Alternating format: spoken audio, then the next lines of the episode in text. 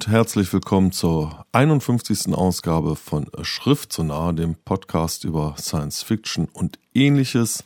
Nach wie vor alleine in der Umlaufbahn um den Bücherplaneten begrüßt euch FC Stoffel. Und ich ähm, habe diesmal zwei Bücher auf Englisch dabei, von denen eins inzwischen auf Deutsch übersetzt vorliegt und das andere im September erscheinen wird auf Deutsch. Die Ausschnitte sind also auf Englisch, aber ich ähm, hoffe mal, ihr kommt darauf klar. So, was habe ich dabei? Als erstes von Rames Nam Nexus, dann von Monica Byrne The Girl in the Road. In der zweiten Hälfte der Sendung spreche ich dann über Quantum von Hanno Rayaniemi. Und natürlich, wie könnte es anders sein, über den letzten Hugo Award Gewinner Xixin Liu, The Three Body Problem. Viel Spaß!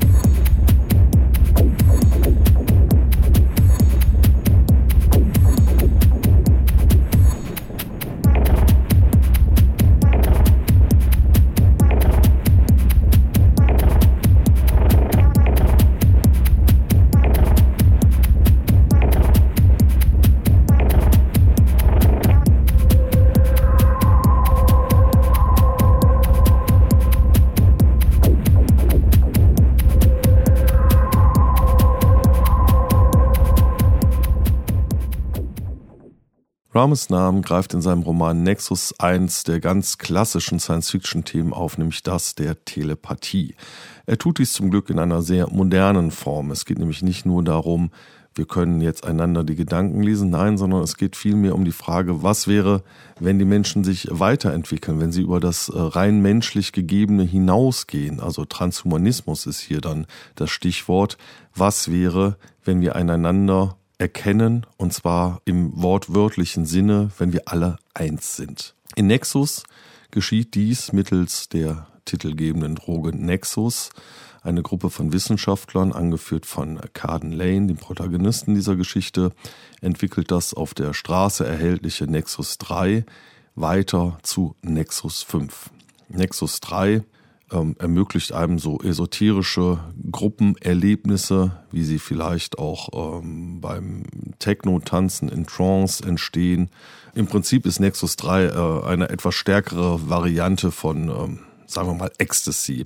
Nexus 5 geht aber wesentlich, wesentlich weiter. Das Ganze basiert auf Nanotechnologie und der Clou an der ganzen Sache ist der, dass das Gehirn eben als ein riesiger Computer begriffen wird, eben der Nexus, in dem einzelne Knoten halt eben auch manipuliert werden können. Und mittels Nexus 5 können diverse Programme in das Gehirn eingeschleust werden. Ganz am Anfang erfahren wir das auf äh, sehr humoristische Art und Weise, denn Carden Lane hat sich das Don Juan-Programm in seinen Kopf geladen, um seine Verführungskünste zu verbessern. Das geht ein bisschen schief dann und äh, sorgt für einige Lacher. Später lädt sich Carden Lane das Bruce Lee-Programm in seinen Kopf, um äh, sich besser verteidigen zu können und auch ein spezielles ähm, Beruhigungsprogramm, mit dem er dann hofft, äh, Lügendetektoren austricksen zu können, indem er halt eben seine Pulsfrequenz und seine Atemfrequenz und äh, seine Schweißproduktion ähm, kontrollieren kann. Der Clou, und äh, das ist dann der springende Punkt auch an diesem Buch, ist, dass Nexus 5 nicht nur ermöglicht, den äh, Kopf, das Gehirn zu hacken, sondern sich auch mit anderen Menschen zu verbinden. Also sozusagen ein großes Netz aufzuspannen, ein neuronales Netz im, im Wortsinne, mit dem die Menschen tatsächlich eins werden. Und wie mit allen großen Erfindungen in der Wissenschaft kann dies ein Segen für die Menschheit sein oder auch ein Fluch.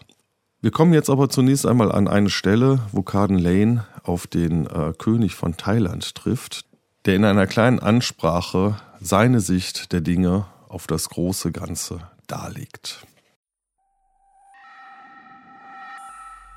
Durch die Erfahrung, als Mönch zu dienen, habe ich viele Dinge gelernt. Zwei davon spielen an diesem Tag eine große Rolle. Das erste ist die Tatsache, dass sich die grundlegendste buddhistische Praxis, die Meditation, der Erforschung des Geistes widmet. Durch diese Erforschung gewinnen wir Frieden, Freiheit von Abhängigkeiten, Minderung des Leidens und Mitgefühl für andere. Doch der wichtigste Punkt für den heutigen Tag ist, dass wir dadurch überwältigende Einsichten gewinnen, wie unser Geist tatsächlich funktioniert. Die Ziele der Neurowissenschaft und des Buddhismus sind fast identisch, während die jeweiligen Methoden gleichzeitig andersartig und komplementär sind. Die Methode der Wissenschaft ist statistisch, quantitativ, reproduzierbar, reduktionistisch und so objektiv wie irgend möglich. Die Methode der Meditation hingegen ist qualitativ, subjektiv, häufig nur durch die harte Arbeit der Disziplinierung und Beruhigung des Geistes reproduzierbar und dennoch gleichermaßen tiefgründig.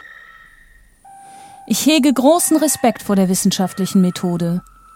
Vor einigen Jahrzehnten wurde der 14. Dalai Lama gefragt, was wäre, wenn die Neurowissenschaft beweisen würde, dass der Buddhismus in irgendeiner Weise fehlerhaft wäre? Er antwortete, nun, in diesem Fall müssten wir den Buddhismus ändern. Ich möchte Sie auffordern, einmal über die gegenteilige Vorstellung nachzudenken.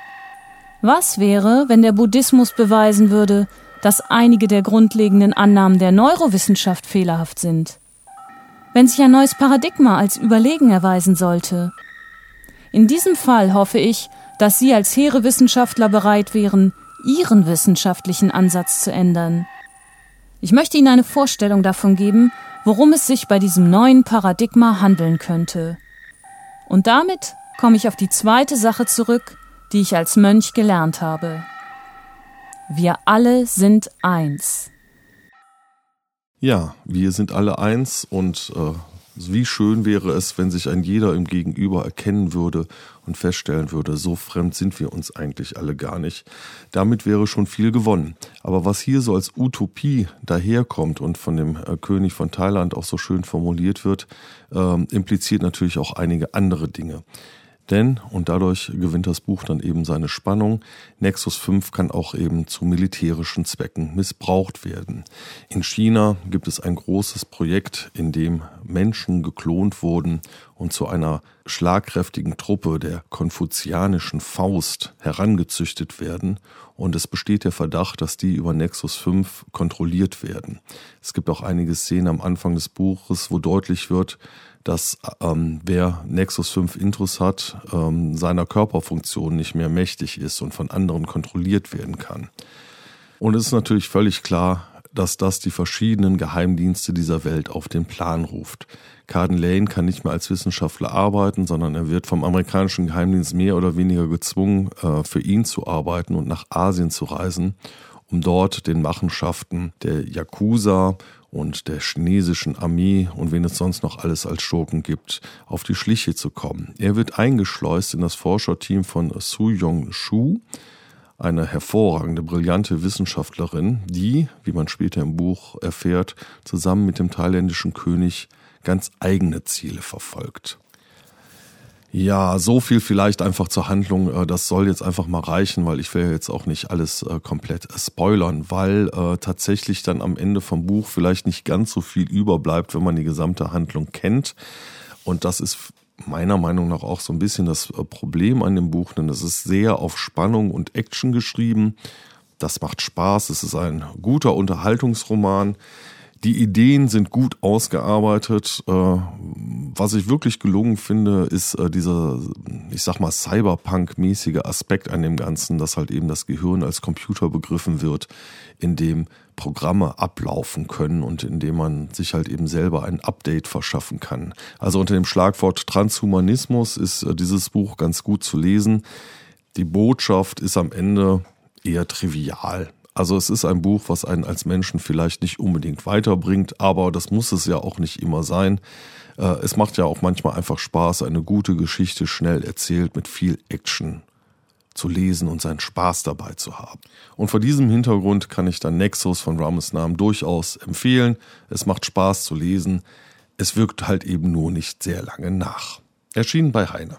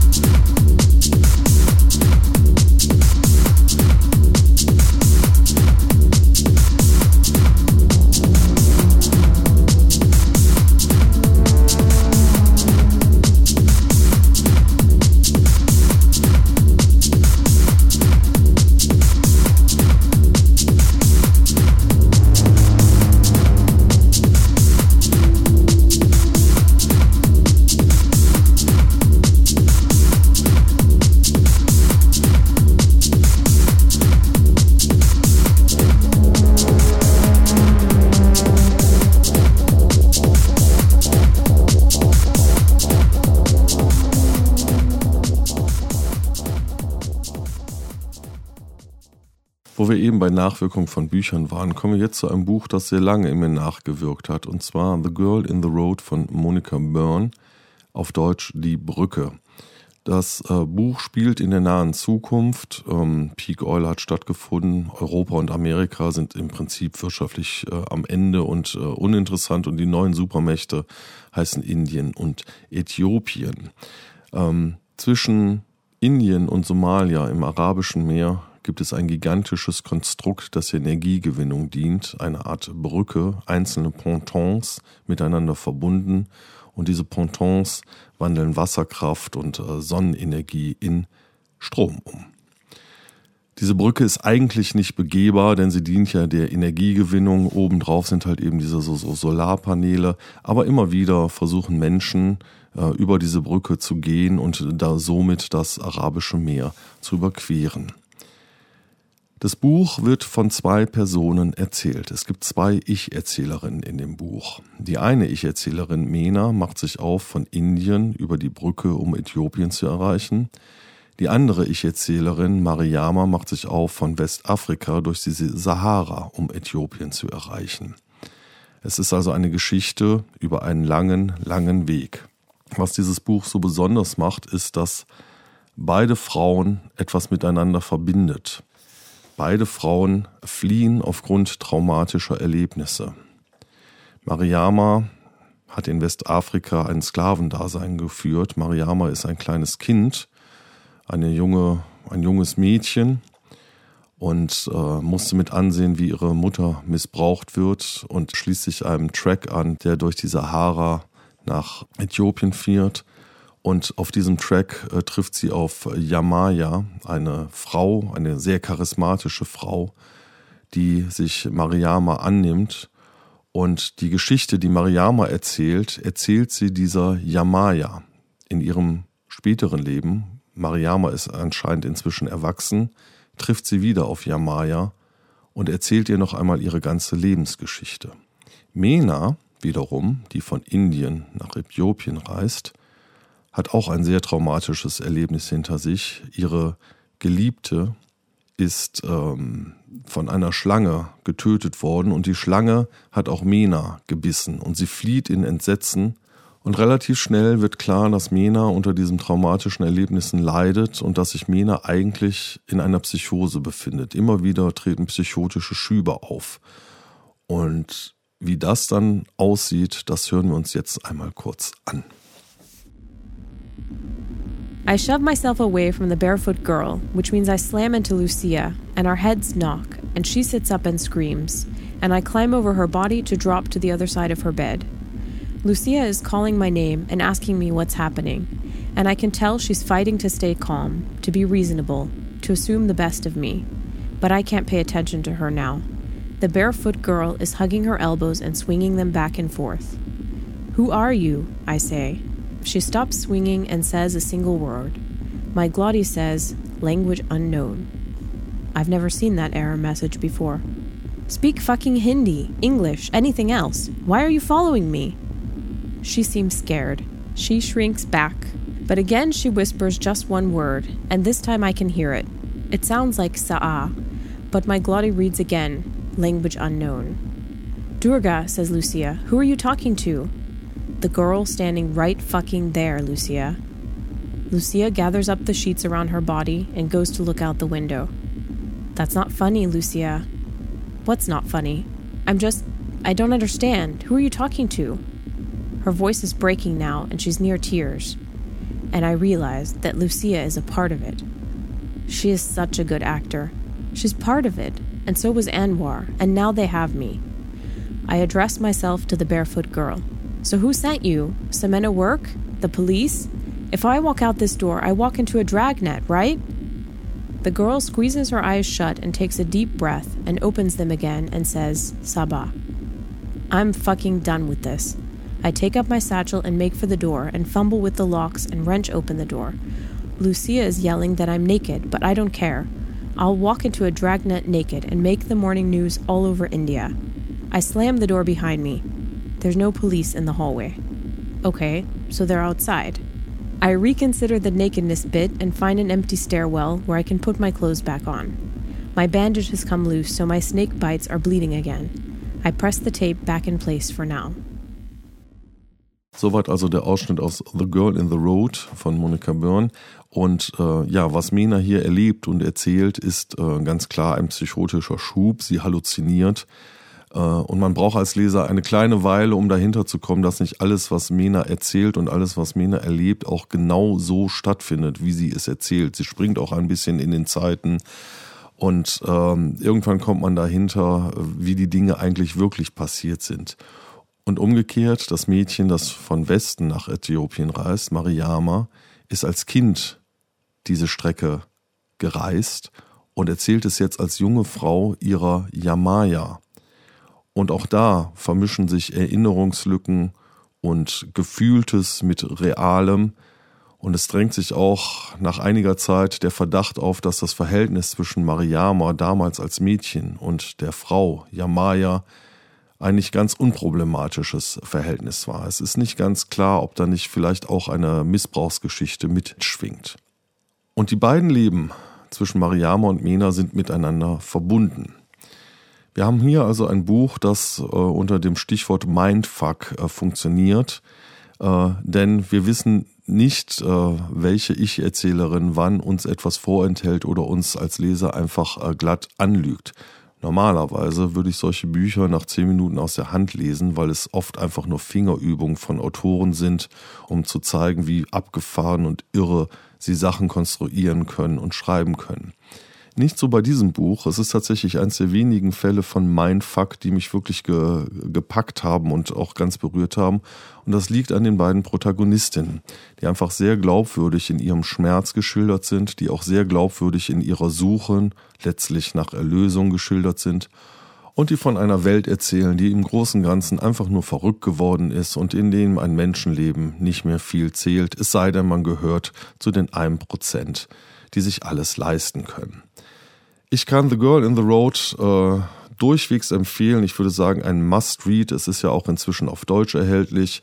Und ähm, ja, lasst euch auf dieses Buch ein und schaut, was es mit euch macht. The Girl in the Road, auf Deutsch die Brücke, von Monika Börn, erschien bei Heine.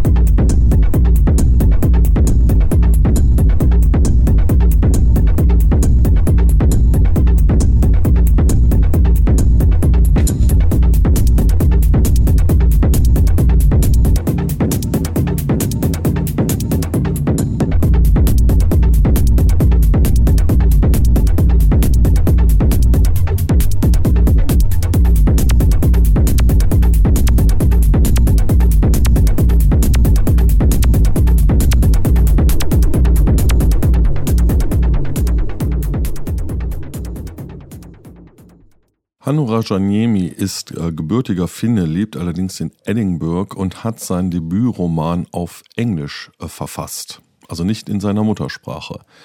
Quantum oder wie der englische Titel heißt, The Quantum Thief, ist eine Tour de force durchs Quantenuniversum, dass man nachher nicht mehr genau weiß, wo einem der Kopf steht und ob man seine fünf Sinne überhaupt noch zusammen hat und welche Erinnerungen an dieses Buch eigentlich jetzt echt sind und welche nur simuliert waren. Und damit sind wir auch schon mittendrin im Thema dieses Buches, denn die Menschen in der fernen, fernen Zukunft äh, sind überhaupt gar nicht mehr an ihre Körper gebunden und das, was ihren Geist ausmacht, lässt sich natürlich längst alles schon irgendwo speichern. Also Hard SF der allerheftigsten und deftigsten Sorte. Eine der Hauptpersonen ist Jean Le Flambeur, ein Dieb. Und es fängt damit an, dass er in einem Gefängnis der besonderen Art sitzt, nämlich in einem Panoptikon, wo alle alles sehen können. Man weiß nur halt eben nicht, wann man eigentlich derjenige ist, der beobachtet wird.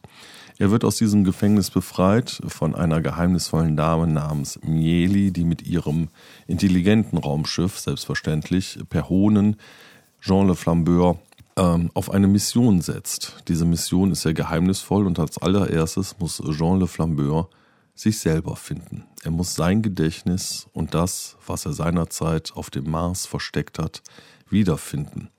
Und der Rest des Romans spielt dann auf dem Mars. Das Buch fängt ungeheuer sprachgewaltig an und man versteht am Anfang eigentlich nur Bahnhof. Wir hören jetzt mal in eine Stelle hinein, in der das Raumschiff, mit dem Jean Le Flambeur und Mieli unterwegs sind und gerade geflohen sind, angegriffen wird und äh, der Meisterdieb es schafft, diesen Angriff abzuwenden. Ich bin der Administrator, die Wurzel, und mein Körper ist ein Weltenbaum, ein Yggdrasil, in seinen Knochen befinden sich Diamantmaschinen, in seinen Zellen proteomische Technik. Und das Gehirn, ein richtiges Sobornost-Gehirn der Rajun-Stufe, kann ganze Welten in Gang halten. Meine eigene menschliche Psyche entspricht in dieser babylonischen Bibliothek weniger als einer Buchseite. Ein Teil von mir, der lächelnde Teil, denkt sofort an Flucht, will einen Teil von sich mit dieser großartigen Maschine ins All schleudern und meine Befreier den Gefängniswärtern überlassen. Doch ein anderer Teil überrascht mich damit, dass er das ablehnt.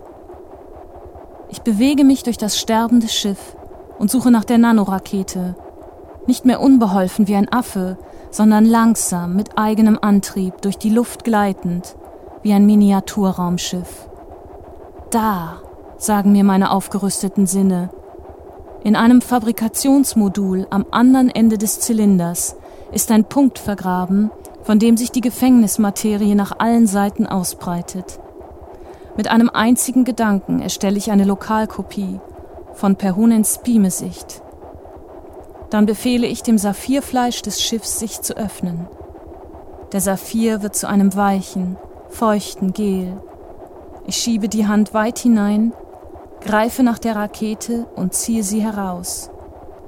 Sie ist winzig klein, nicht viel größer als eine Zelle, aber sie hat die Form eines schwarzen Zahns mit scharfen Wurzeln. Mein Körper fasst sie mit Quantenpunktfasern.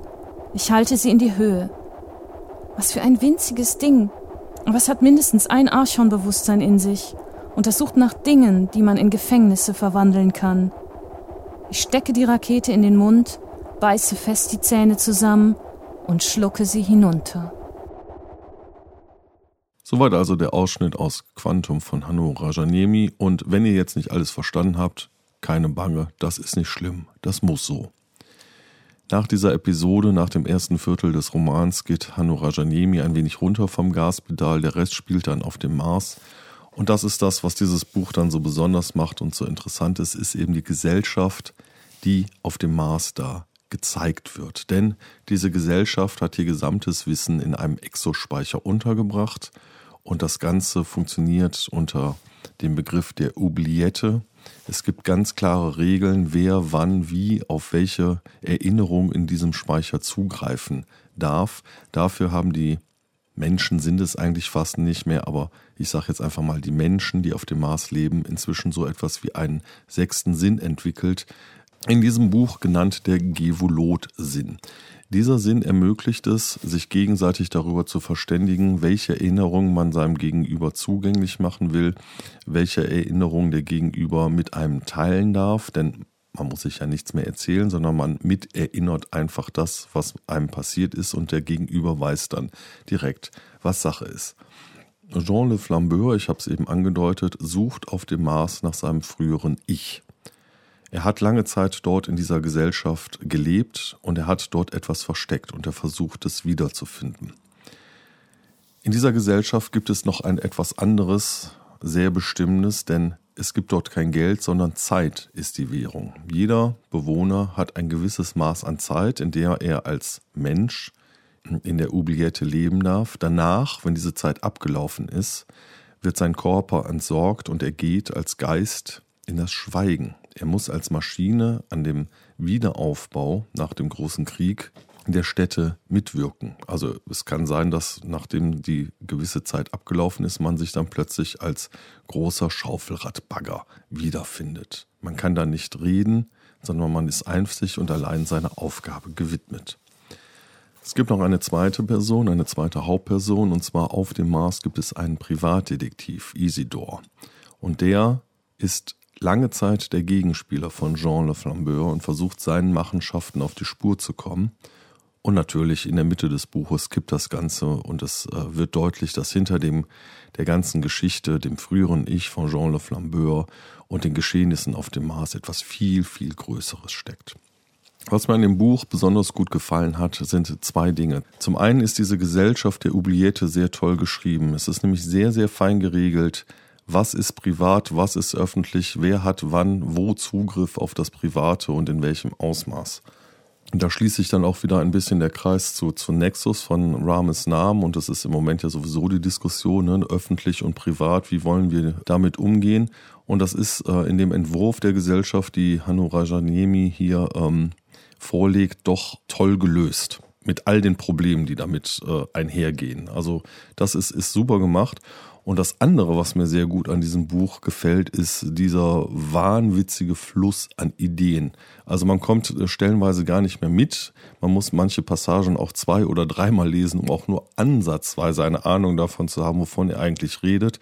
Und ähm, das verbuche ich mal unter dem Stichwort Quantenphysik. Dinge passieren, ähm, von denen man eigentlich gar nicht genau versteht, was da gerade passiert. Mir hat das großen Spaß gemacht und ich würde mal sagen, in der Kategorie Rettet die Backlist, denn es ist äh, von 2010, ist äh, Quantum von Hanu Rajanemi eine unbedingte Leseempfehlung.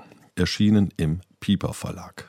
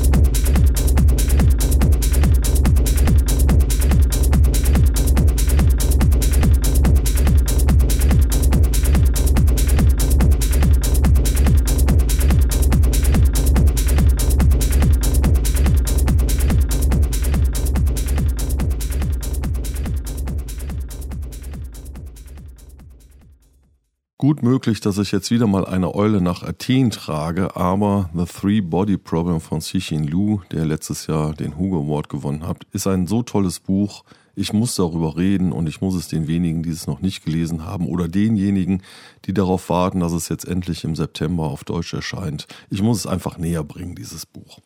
Das Buch hat natürlich einen gewissen Exotenbonus, weil es halt eben von einem chinesischen Science-Fiction-Autor geschrieben wurde und daraus bezieht das Buch über weite Strecken auch ganz klar seinen Reiz, denn es spielt auf verschiedenen Zeitebenen in China.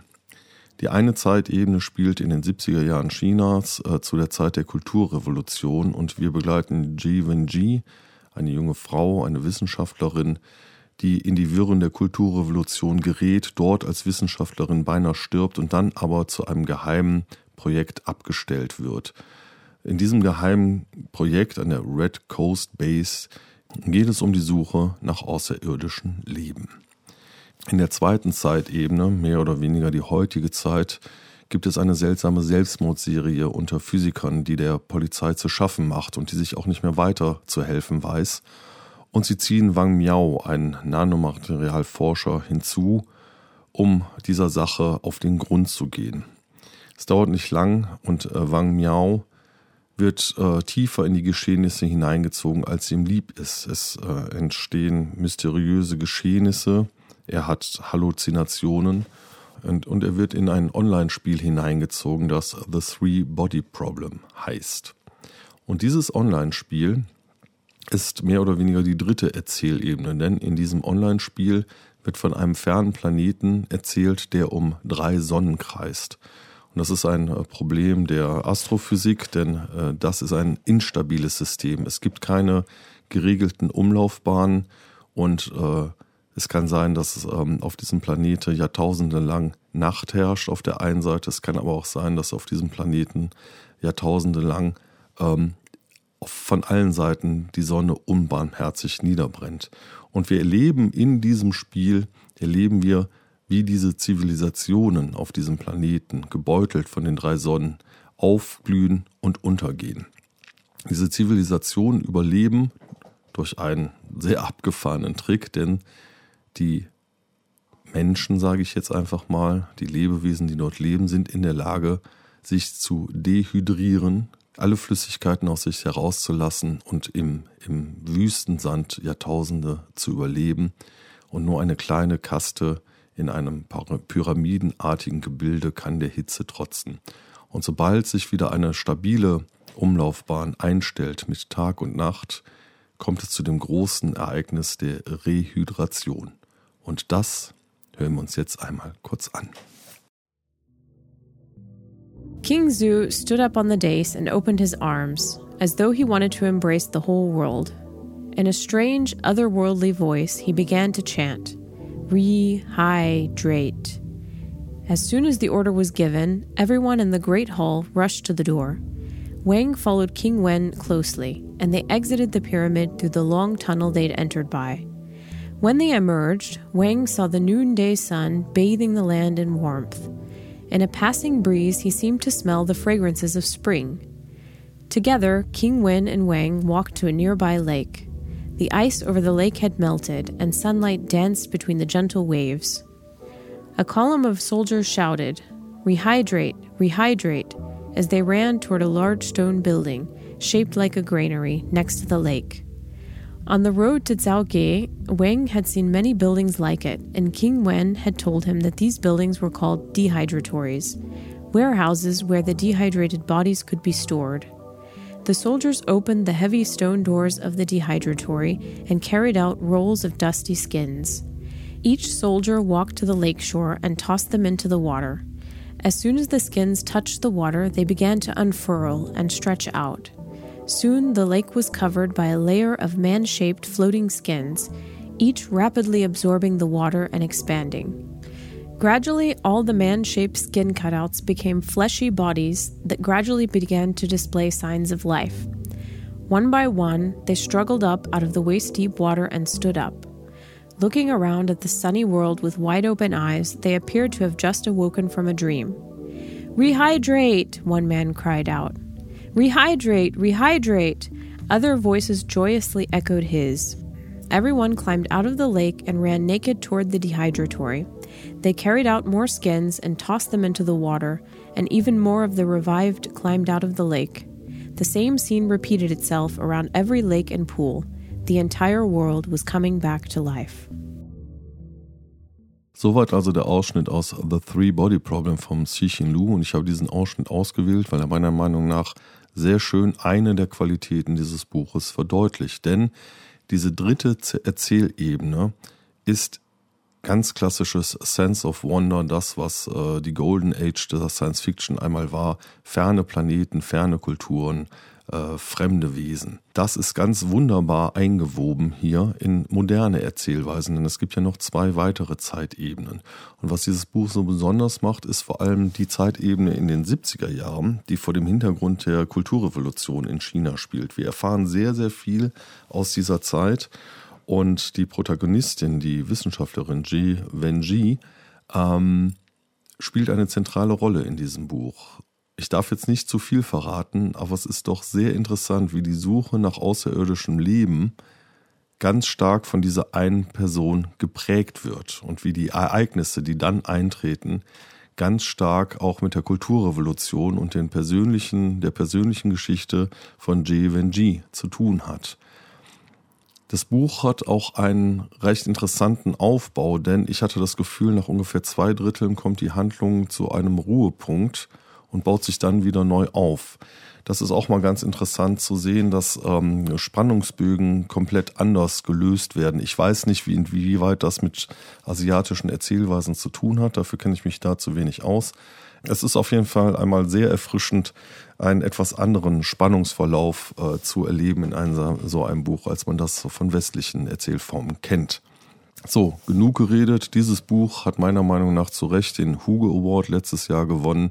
Aus mehreren Gründen, weil es natürlich auch toll ist, dass mal eben ein nicht westlicher Autor diesen Award gewinnt. Ähm, und es ist, wie gesagt, es vereint viele tolle Sachen in sich. Soweit ich das verstanden habe, ist es eine Trilogie. Ich freue mich auf die nächsten beiden Bände. Und wie gesagt, im September kommt es dann ja auch auf Deutsch heraus. The Three Body Problem von Cixin Liu. Und damit sind wir dann jetzt auch schon wieder am Ende von Schrift zu nah. Vielen Dank an Doris Mücke für die deutschen Ausschnitte und an Jessica Di Napoli für die englischen Ausschnitte.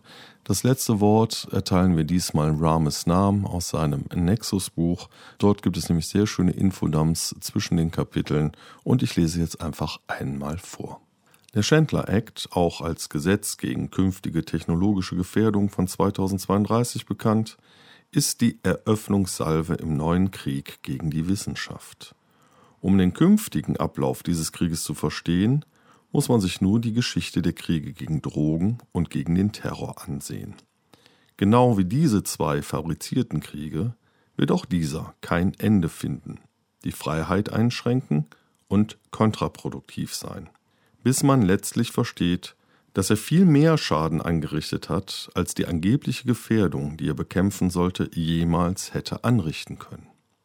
In diesem Sinne, schönen guten Abend.